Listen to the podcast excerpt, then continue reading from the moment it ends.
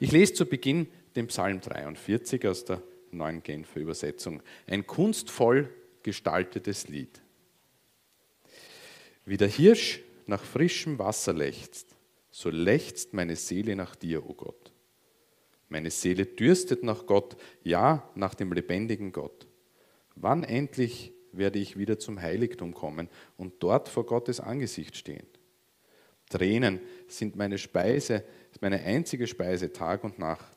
Ständig fragt man mich, wo ist denn nun dein Gott? Ich erinnere mich an frühere Zeiten. Lass meine Gedanken und Gefühlen freien Lauf. Wie schön war es doch, als ich mein Volk zu Gottes Heiligtum führte, begleitet von Jubel und Dank im feierlichen Festzug mit vielen Menschen. Warum bist du so bedrückt, meine Seele? Warum stöhnst du so verzweifelt? Warte nur zuversichtlich auf Gott, denn ganz gewiss werde ich ihm noch dafür danken, dass er mir sein Angesicht wieder zuwendet und mir hilft. Mein Gott, tiefe Trauer bedrückt meine Seele. In der Ferne des Jordanlandes und des Hermongebirges denke ich an dich. Vom Berg Misa aus gehen meine Gedanken zu dir.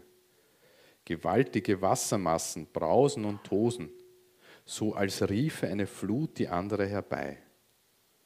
Du hast sie geschickt, deine Wellen und Wogen rollen über mich hinweg. Und dennoch, am Tag wird der Herr seiner, mir seine Gnade schenken, und in der Nacht begleitet mich sein Lied, ein Gebet zu dem Gott meines Lebens. Gott, meinem Fels, will ich sagen, warum nur hast du mich vergessen? Warum muss ich so traurig meinen Weg gehen, bedrängt von meinem Feind? Der Hohn meiner Feinde zerfrisst mich wie eine tödliche Krankheit. Den ganzen Tag spotten sie. Wo ist denn nun dein Gott? Warum bist du so bedrückt, meine Seele? Warum stöhnst du so verzweifelt? Warte nur zuversichtlich auf Gott, denn ganz gewiss werde ich ihm noch dafür danken, dass er mir sein Angesicht wieder zuwendet und mir hilft. Ja, er ist mein Gott.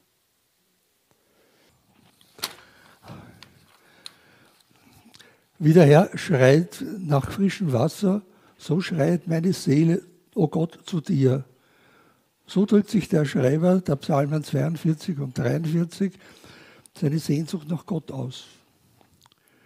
Aber er ist auch hin und her geworfen zwischen Glauben und Hoffnung und ringt mit dem Herrn. Er hinterfragt Gottes Handeln und grübelt nach, warum Gott nicht eingreift.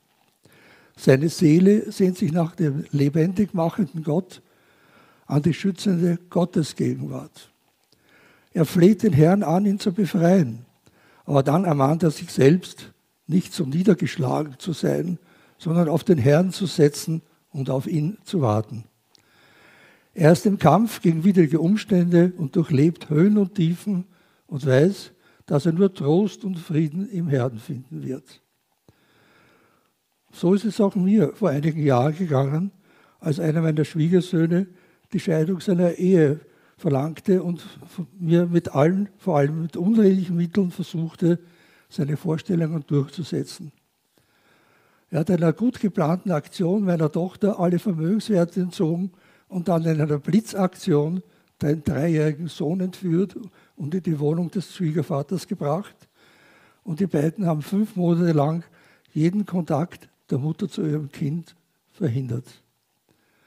Wir waren in großer Sorge, denn wir konnten uns nicht vorstellen, dass das alles so klaglos an dem Buben vorbeigeht, wo er doch aus seiner gewohnten Umgebung herausgerissen wurde und seine Mutter auf einmal weg war. Dazu kam die Angst, dass die beiden auch die kleine Schwester des Buben holen konnten, wie sie einer Bekannten gegenüber erwähnt hatten. Über Wochen hinweg passierte nichts. Kein Rechtsanwalt, Jugendamt, Mediator oder Richter konnte der Situation etwas ändern. Wir konnten keinen Kontakt mit dem Kind herstellen. Wir waren niedergeschlagen. Dann kam die Angst, weil wir keinen Ausweg sehen konnten und nicht wussten, woher wir Hilfe äh, bekommen könnten.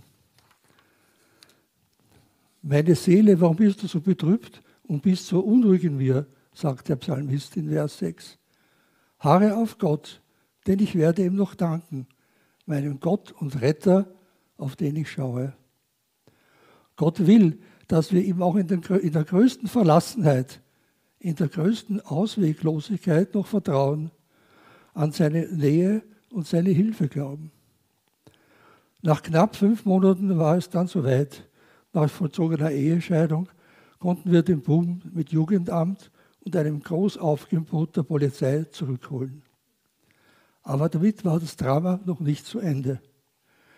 Es folgte eine Flut von unbegründeten Anschuldigungen, Verleumdungen, Gefährdungsmeldungen, Anzeigen bei der Staatsanwaltschaft, willkürliche Prozesse und die sich zweimal bis zum obersten Gerichtshof hinzogen. Die Behauptung von außerlichen Beziehungen meiner Tochter und dann kam die Missbrauchskeule. Ich hätte, ein, ich hätte meine Tochter missbraucht, der Verdacht des Missbrauchs meiner Enkelkinder, wir wären alle psychisch krank und sind Mitglieder einer Sekte.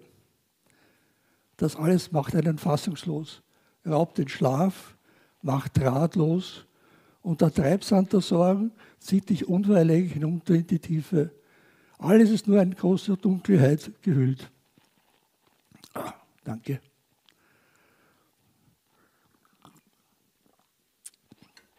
Aber die endlosen Grübeleien verhindern keine Not, erleichtern keine Last und lösen auch kein Problem. Sich Sorgen machen ist wie Rauchschaufeln. Hinterher ist man nicht weiter als vorher. Aber wie gehen wir dann mit so einer Verleumdung, mit Unterstellung und mit Ablehnung um? Was uns wieder festen Boden unter die Füße gebracht hat, was uns die Kraft gab, die ganzen Widrigkeiten auszuhalten, war der Blick auf Gott, das Vertrauen auf seinen Beistand, das tägliche Festhalten an seinem Wort, das Bitten um seinen Beistand. So wie der Peter im Psalm 43 im ersten Vers sagt, O Gott, verschaffe mir Recht und verteidige mich gegen die Menschen, denen nichts heilig ist. Befreie mich von diesen Lügnern und Betrügern. Du bist mein Beschützer. Warum lässt du mich fallen? Warum muss ich leiden unter der Gewalt meiner Feinde? Und im Vers 5 wieder, meine Seele, warum bist du so betrübt und bist so unruhig in mir? Harre auf Gott, denn ich werde ihm noch danken, meinem Gott und Retter, auf den ich traue. Immer wieder waren wir zutiefst erschüttert, enttäuscht, hilflos, am Verzweifeln. Aber immer war es dann die Verheißung des Paulus, die in schlaflosen Nächten uns Hoffnung machte. Denen, die Gott lieben, gereicht alles zum Guten. Gott bittet uns seinen Beistand immer wieder in vielen Verheißungen der Bibel an. Es liegt aber an uns, ob wir ihnen trauen oder lieber auf unsere eigene Kraft bauen wollen. Gott erfüllt nicht alle Wünsche, aber er bleibt seinen Verheißungen treu. Und diese versprechen uns immer wieder, dass er uns beistehen will. Lass dich durch nichts erschrecken und verliere nie den Mut, denn ich, dein Gott, bin bei dir, wohin du auch gehst. Niemand kann aufhalten, was Gott zugesagt hat. Gottes Versprechen sind keine Versprecher. Wo immer wir gebeugt werden, sei es durch Unrecht anderer oder durch eigenes Fehlverhalten, Gott will uns in seiner Liebe aufrichten. Lasten, die uns niederdrücken, nimmt er nicht immer ab, aber er will sie mittragen. Auch in dem Moment, wo es kein Weiterkommen mehr gibt, wo du kein Weiterkommen mehr siehst, bleibt die Hoffnung, dass Gott in der Verlassenheit noch immer bei mir ist. Das schönste Beispiel erzählt die bekannte Geschichte von den Spuren im Sand. Ein Mann hält im Traum ein Zwiegespräch mit Gott. Rückblickend auf sein Leben bemerkt er, dass an manchen Stellen zwei Fußspuren zu sehen sind, an anderen dagegen nur eine. Und das war immer genau in jenen Phasen seines Lebens, als es ihm am schlechtesten ging. Er beklagt sich darüber bei Gott, weil er meint, diese haben ihn, dieser habe ihn in den schwersten Lebenssituationen im Stich gelassen. Worauf die Antwort kommt, da, wo du nur noch eine Spur im Sand gesehen hast, da habe ich dich nicht verlassen. Da habe ich dich getragen, um dir den Weg leichter zu machen. Wenn auch ich zurückschaue auf die 13 Jahre lang dauernde Auseinandersetzung dann hat mich Gott ein ganz schönes Stück Weges getragen. Und dafür danke ich von ganzem Herzen. Amen.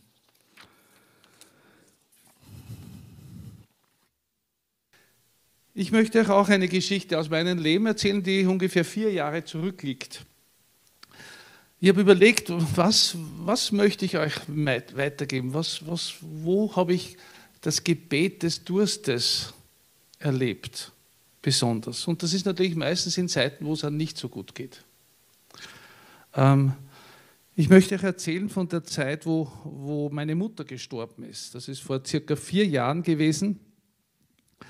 Und äh, das letzte halbe Jahr in ihrem Leben war ziemlich schwierig viele Schmerzen, offene Beine, äh, Nekrosen, absterbendes Gewebe, immer wieder Schmerzen, dann am Schluss auch mit äh, Opiumpflastern, mit allem Möglichen. Und es war sehr schwierig. Sie war dann am Schluss bettlägerig.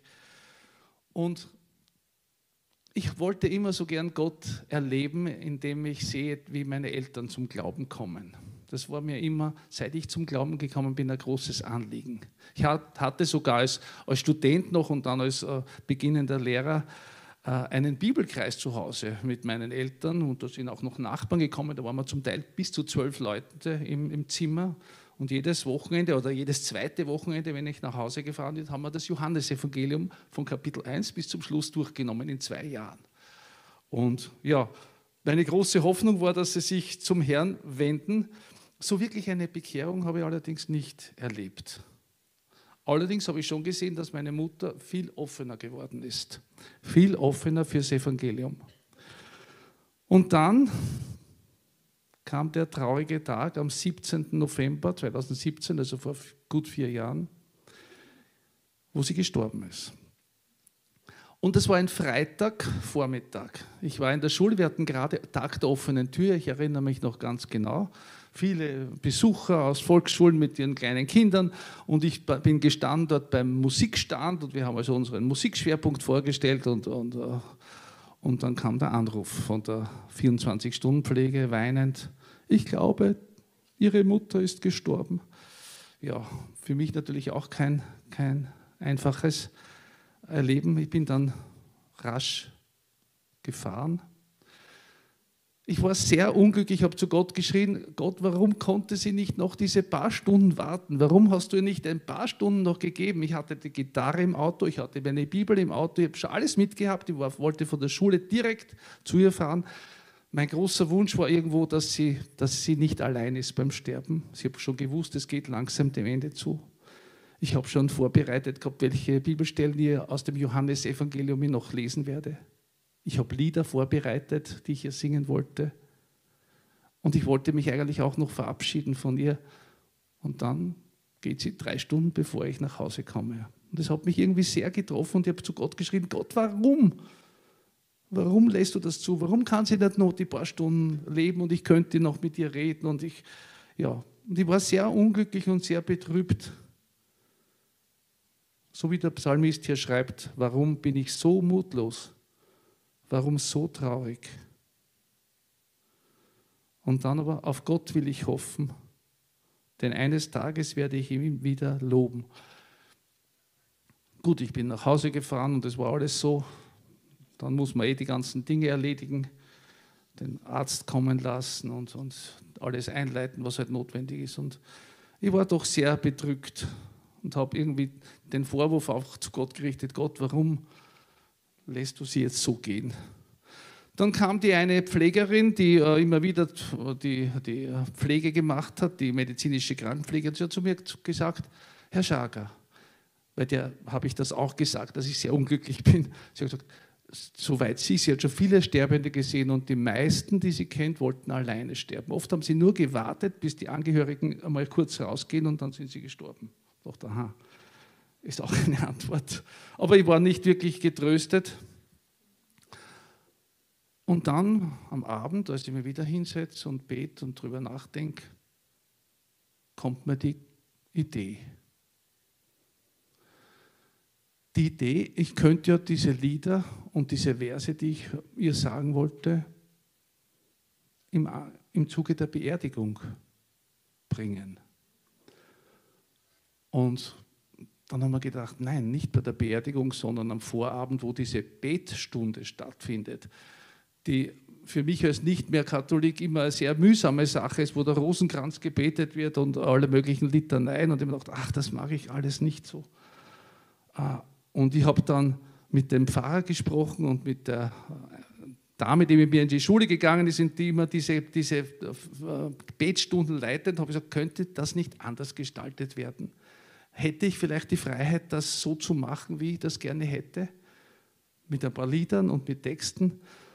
Und so kam es dann, dass wir es so machen durften. Und es war eine, eine Betstunde, wie sie sicher in Gaming noch nie so stattgefunden hat. Sicher nicht. Und ich habe drei Lieder gesungen. Ich bin durch die Welt gegangen, der Herr mein Hirte und das Siebald-Lied äh, Geh unter der Gnade.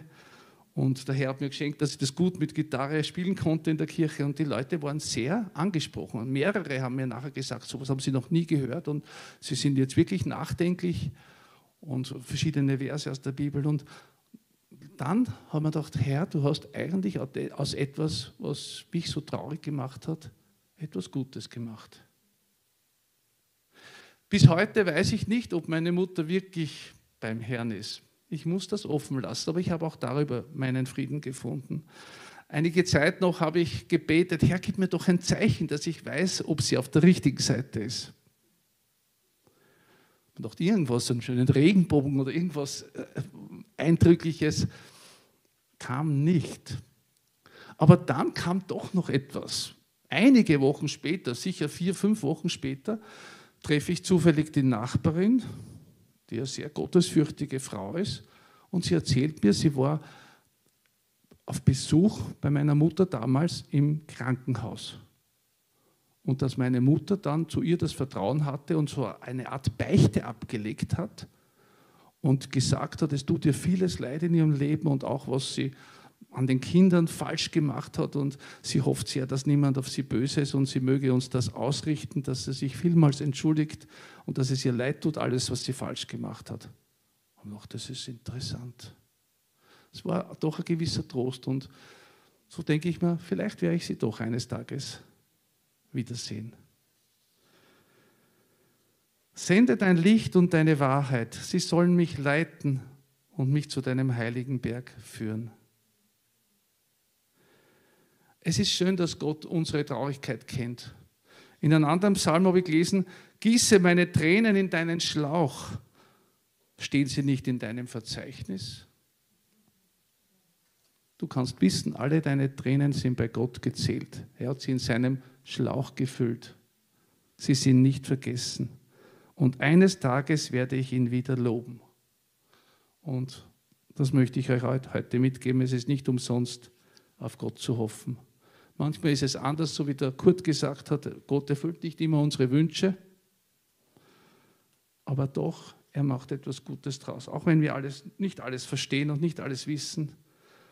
Und letztlich bin ich froh, dass nicht ich der Richter der Welt bin, ich wäre ein schlechter Richter, sondern dass Gott es ist, der gerecht und barmherzig und ja, unparteiisch richten wird.